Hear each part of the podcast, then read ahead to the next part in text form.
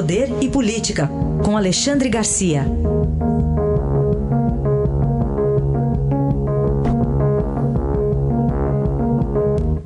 Alexandre, bom dia. Bom dia, Raíssa. Bom dia, Carolina. Bom dia.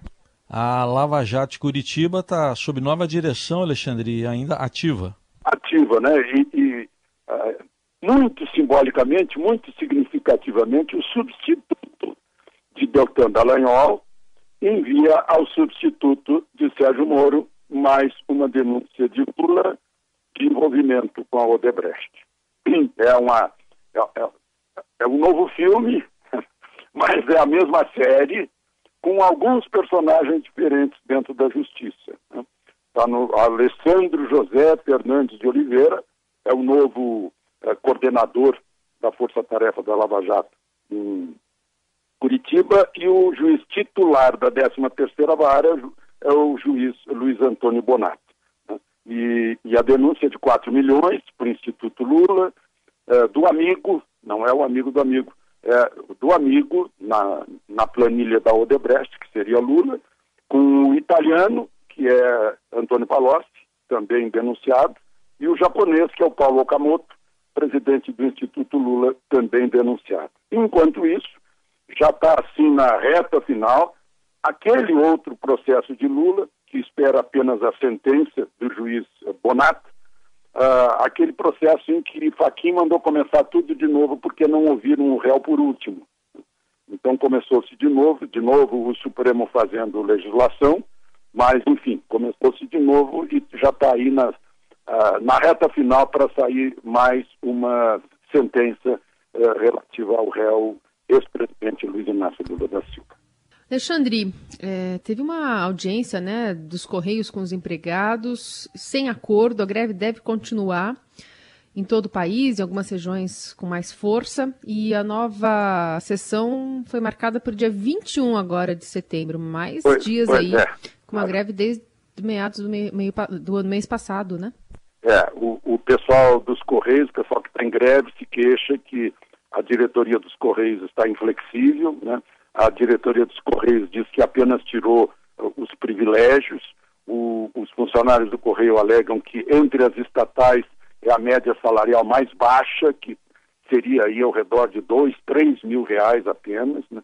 Os Correios, a gente sabe, começou lá com o Roberto Jefferson denunciando o mensalão, uh, foram usados uh, pelo governo da época e, e agora a novidade de ontem é uma decisão do TCU Tribunal de Contas da União condenando um banco, BNY Melon, né, que se envolveu naqueles títulos podres da Venezuela e da Argentina, dando um grande prejuízo ao fundo de pensão dos funcionários do Correio Postales.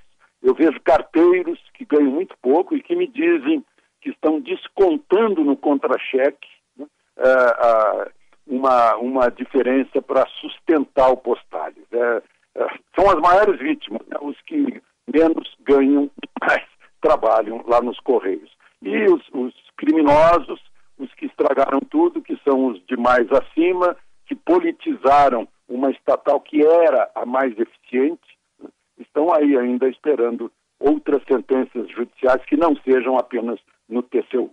Bom, e para finalizar, Alexandre, a situação no Pantanal, preocupante com o fogo?